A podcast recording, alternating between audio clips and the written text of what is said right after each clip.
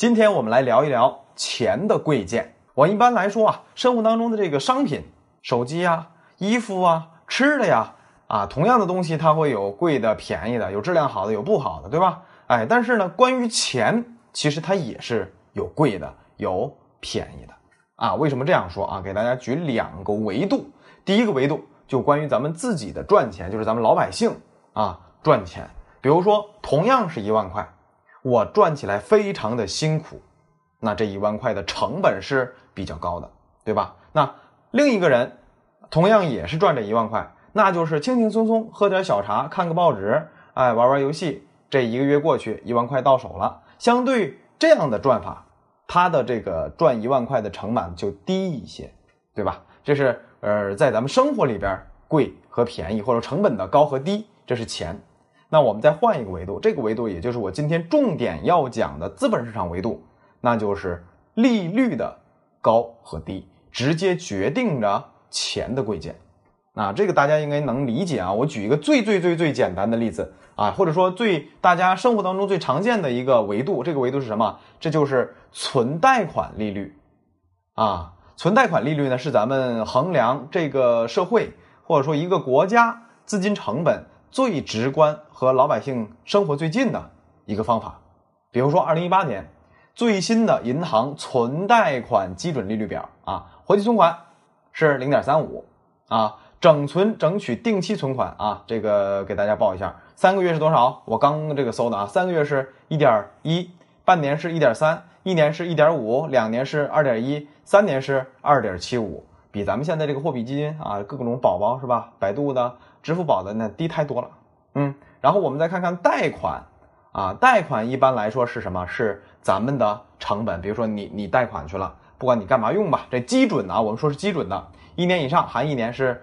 四点三五，一到五年是四点七五，五年以上是四点九零。当然，公积金贷款又不一样了啊。五年以下啊，这个公积贷款是二点七五，五年以上是三点二五。公积金这边还是非常实惠的。哎，我们这一条利率给大家，存贷款利率给大家报完之后，我想您就明白了。假设钱啊，不管它人民币还是美金，它是一个商品，是你这个货的话，你去进货，它的贵和便宜，那就由利率。来决定，对吧？哎，这个能懂吗？比如说我去进货啊，进钱了，啊，我批发了一个亿，呃，就拿这个贷款吧，一年期的贷款利率来算啊，四点三五，我批发了一个亿，四点三五就四百三十五万的一年的利息。那我转手我得把这钱卖了呀，我得这个这个更贵的卖了才能把这个钱赚出来，对吧？那我就比四点三五高，那我就是赚了钱啊，尤其是这个低买啊。高卖，比如说我五点三五，我就赚这百分之一，我就这一个亿，我批发过来，我我转手，我五点三五卖了，我就是赚这一百万，啊，这个理解啊，大家就比较轻松了，是吧？好，这是最最简单的这个关于钱贵贱的一个资本市场观察的一个维度。这个说完，我给大家说一说什么？说一说稍微难一点的啊。这期节目稍微的有一些这个门槛儿啊，一般的朋友可能稍微在个别的选项当中听的不是特别懂，尤其是讲到了这个机构间的这个利率的时候，没关系啊，呃，你听不懂的，或者说你这个实在是晦涩的，基本上跟咱们生活特别遥远，在这儿呢，我就简单给大家解释一下它的定义就好啊，基本上咱们生活是用不到的。您要是炒股，您要是这个关注资本市场啊，可以这个好好听一听，当然。您要是关注这个呀，估计也都能听得懂哈。在这儿啊，大家如果想抬杠，咱们去评论里抬杠，我在评论里给你慢慢回复，好吧？好，这个就啰嗦不说了啊。接下来咱们还是说这个呃钱的贵贱的问题。刚才讲了一个呃观察钱贵贱的一个维度是什么？是存贷款基准利率啊。当然这是基准利率啊，这个要还要看其他的，比如现在咱们的宝宝类啊，都基本上四点几，对吧？哎，还有一些理财产品是四点五、四点八，还有的稍微高一点啊。我今天刚看了一个是四点三五，九十一天啊啊，五点三五，九十一天还蛮蛮高的啊。这个我们后期专门关于这个理财产品呢，我再给大家讲啊，这里边水特别的深。呃，接下来说一个维度啊，这个维度是比较常见的啊，也是比较常见，但是相较于存贷款呢，呃，稍微的呃有有点冷啊。这个是啥？这个是国债利率啊。哎，国债利率有非常多的期限。短的几个月，长的呢？这几十年，咱们看两个，一般是两年期国债利率和十年期国债利率。这个长期和短期看这两个呢，是为什么要专门点一下？是因为在近一段时间宏观面儿吧，包括一些资本市场的资深的研究员关注到了相关的长短端利率倒挂啊，这个问题呢是有可能啊，这个是衰退前的一些比较重要的征兆吧。这个呢咱们不引申讲啊，未来的话看大家兴趣吧。如果大家兴趣浓，我就在这个长短端收益率倒挂这个方向呢，给大家多做一些科普和节目啊。如果说大家这个感兴趣比较低，这这个就过，您了解一下就行，好吧？好，我们继续说这个国债利率啊。第二就是观察资金成本，观价观察这个钱的贵贱啊，这个国债利率方面的一个观察维度啊。呃，第一个咱们看自己的啊，十年期国债利率啊，这个是资金成本这个标杆啊，这个标杆。呃，相关的有些付费软件，比如说东方财富是 Choice 啊，有还有一个叫叫这个万德资讯等等等等啊，万德啊这些软件呢是能够看到固定利率啊，尤其是国债到期收益率这样的一个综合的关于货币资金、货币成本的这样的一个专题的都能看得到啊。我们简单给大家说一下，就是在这里给您说一下，二零一六年的这个三季度，当时这个利率是多少？是百分之二点六，然后二零一七年的五月底就到了三点六。啊，这是一个上行的趋势啊，最高的是有一些品种，那那上了百分之四啊，很厉害的。你就想，国债是什么？是无风险收益率啊，无风险收益率，这个收益率越来越高，越来越高，越来越高，说明什么？说明缺钱，市场钱少啊。您记住这个逻辑就行，稍后给您解释啊。第二个啊，关于国债利率还有一个这维度，咱们炒股的朋友肯定知道对吧？沪深交易所国债逆回购啊，这个是大家常常碰到，咱们这股票的呃软件儿啊，就是账户就可以参与这个国债逆回购，其中这个上海是 GC 零零幺啊，代码是二零四零零幺。这个呢，呃，当关键时刻，比如说昨天应该是啊暴涨啊暴涨，就利率暴涨，一天呢你这个收益率非常高的啊，这个时候你就可以做一下，这是一个什么无风险的交易。上海是十万起卖，注意要点卖啊，不是买啊，是卖卖出啊借出啊。深圳是一千起借出。啊，这个是无风险的，注意啊，是无风险的。你这不管你买多少，呃，几百的、几千的，当然我说的是几百万、几千万啊，几个亿都没有问题啊。当天卖，你如果是零零幺的话，就是一天，第二天就会还给你。到某些节假日，有可能是呃几天、几天之后再还给你。但是呢，这个是一点风险都没有的啊，这个要注意啊。这个深圳的是 R 零零幺，代码是幺三幺八幺零啊。这个炒股朋友可以关注一下啊。这个关于这个逆回购。尤其是国债逆回购，它这个走势问题啊，您仔细看一下 GC 零零幺，这是上海的国债逆回购，看过去几个波峰，再对应一下咱们上证指数的一些涨跌情况，您会发现在过去两年的慢牛上证指数格局当中，每当这个指数暴涨到波峰的时候，您对应一下时间，再去看一下上证指数的走势，你会发现都是在小波段砸坑啊，往下跌的那个底部区间。啊，大概都差不多啊，这是一个细节啊。之前我在这个我的微信公众号啊，股市非说不可，非是飞翔的飞啊，呃，写过多篇相关分析文章啊。这不是一个因素引起的涨跌啊，这个是很复杂的，但是这个规律是非常非常好的。后来这个规律失灵了，也就是到了今年差不多啊，差不多今年这一近半年多的行情里边，慢慢它就失灵了啊。但是过去两年相当相当的准啊。好，这个在这里先不多说，我们继续来说下一个啊，关于国债利率。第三个国债利率是国债期货，哎，这个就稍微更复杂一点了啊。呃，股指期货基本上在一个地方上市，叫做中国金融期货交易所啊，用的比较多是 TF 当季连续是五年期的国债期货，T 当季连续是十年期国债期货啊，这个五和十逻辑关系啊，我我就直接说逻辑关系了，国债期货的价格越低，收益率越高。就是还是无风险收益率，说明什么？市场缺钱。那国债期货越跌，就说白了，国债期货走熊市，啪啪啪啪啪，一直跌，一直跌，一直跌。这是什么？对 A 股相对来说啊，相对来说是利空消息啊，说明缺钱嘛，对吧？啊，然后国债期货涨，就包括过去一段时间，呃，过去一两年啊，应该是走牛过一两年，过去几年当中有过那么走牛的牛市，那一直涨，一直涨，一直涨，一直涨，这单边啊，挖个坑又涨回去，挖坑又涨回去。在此期间，给大家爆个料啊，玩债的那些经理人啊，这管理人们年收入如果是三五千万，人家都张不开嘴，是很稀松常见的啊。玩债的，在过去一段几年的呢，真的是啊，收入高到令人下巴都掉了啊。好，这是题外话，我们再回到这里边，就是 A 股啊，相对来说是涨的话是利空，当然这里只是其中一个非常小的要素，并不是说它涨它就它就跌怎样怎样，跟 A 股关不是正相关关系，只是在观察资金面的时候，这个逻辑是这样的啊。好，对于 A 股，我们这个就不多展开啊。如果大家都是股民，喜欢听有关于资金面对于股市的影响的话，我会给大家整理其中和 A 股关系由高到低啊最紧密的是谁。第二紧密的是谁？第三紧密的是谁？第四紧密，一二三四，我给它排一个序，以后就不会被那些所谓的什么这个分析师忽悠了啊！说什么央行呃降准了，大利好是吧？什么央行加息的，大利空啊？这个你就不要就不会被他们忽悠了。在这里可以简单跟您说一下，在我们常听的货币或者说这个流动性的这个新闻上，那些分析师动不动就张嘴利利好利多的情况下，基本啊和 A 股直接关系都不大。基本都不大，最大的叫做什么？证券保证金，啊，证券保证金，有兴趣您自己去百度啊，这个里就不多说了啊。好，我们继续来说这个咱们今天的话题，呃，这是国债利率三个，我简单总结一下，稍微有点乱。第一个什么？国债期货利率，一般看十年期啊，十年期是标杆的榜样啊，这个资金成本的榜样。第二个是沪深交易所的国债逆回购，咱们股票软件直接能看。第三个是什么？国债期货。啊，这是几个非常关键的啊，国债利率上三个小维度啊。我们好，这是这个第二个大的观察资金贵贱的啊方向。然后我们再看第三个大的啊，第三个大的是银行间的市场利率。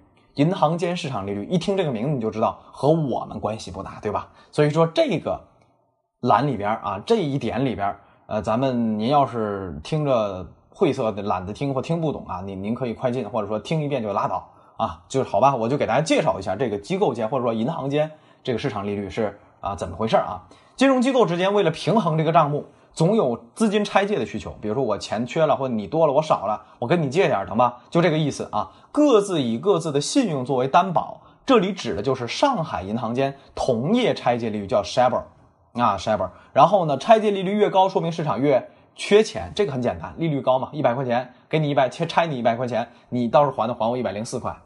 啊，最贵的时候一百块，你要还我一百二十块啊，那这个是相当缺钱，对吧？同样呢，还是刚才说那几个软件啊，东方财富是啊，Choice，然后这个呃万德这边有两个金融终端啊，专门查数据的啊，都能可以看到。一般的这个 s h i b 利率，咱们除了听新闻，呃，网页应该也能搜到啊。但是呢，关于那个历史性的更好的，还是要用一相关专业的数据软件才行啊。一般情况下，我们看隔夜。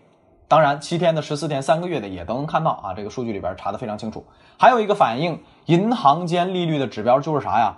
中央国库现金管理商业银行定期存款。哈，说起来这个就很拗口，我背一般我都背不下来啊。但是我只知道这个大概其中的含义，给大家解释一下，就是呃，平时啊，国家收取的财政资金主要是放在央行，就是咱们的央妈，哈，大家常听常说的这一部分资金用出去就不说了。还有一部分没用出去的，就放在人民银行是没有收益的。为了实现啊这个活钱活用，或者说有收益，会将一部分的钱呢回存啊给这个谁，或者说给这个商业银行。哎，给这些商业银行，你不能白拿钱呢，你怎么着也得给我点这个利息，意思意思，对吧？哎，这个里边给就是回存给商业银行的国库资金，就属于商业银行的一般存款。是可以用的，就说白了可以带出去的啊，并且要交一些准备金。哎，那这给谁呢？就是竞标，谁给利率高就给谁。所以这个时候这部分资金的利率水平也算是市场利率的一个重要组成部分。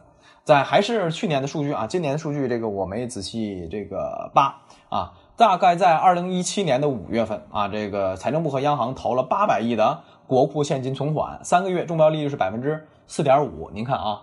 四点五可不低啊，四点五可不低啊！当时三个月的 SHIB 利率才四点四六四一，可见当时的资金有多么紧张啊！您看当时这个中证五百指数啊走势怎么样，是吧？所以说在各种市场的这个利率的运行当中啊，或许我们说过和股市的关系并不是资金紧马上就跌啊，并不是，并不是，但是在关键的时间档口，这个资金面的变化非常非常非常的。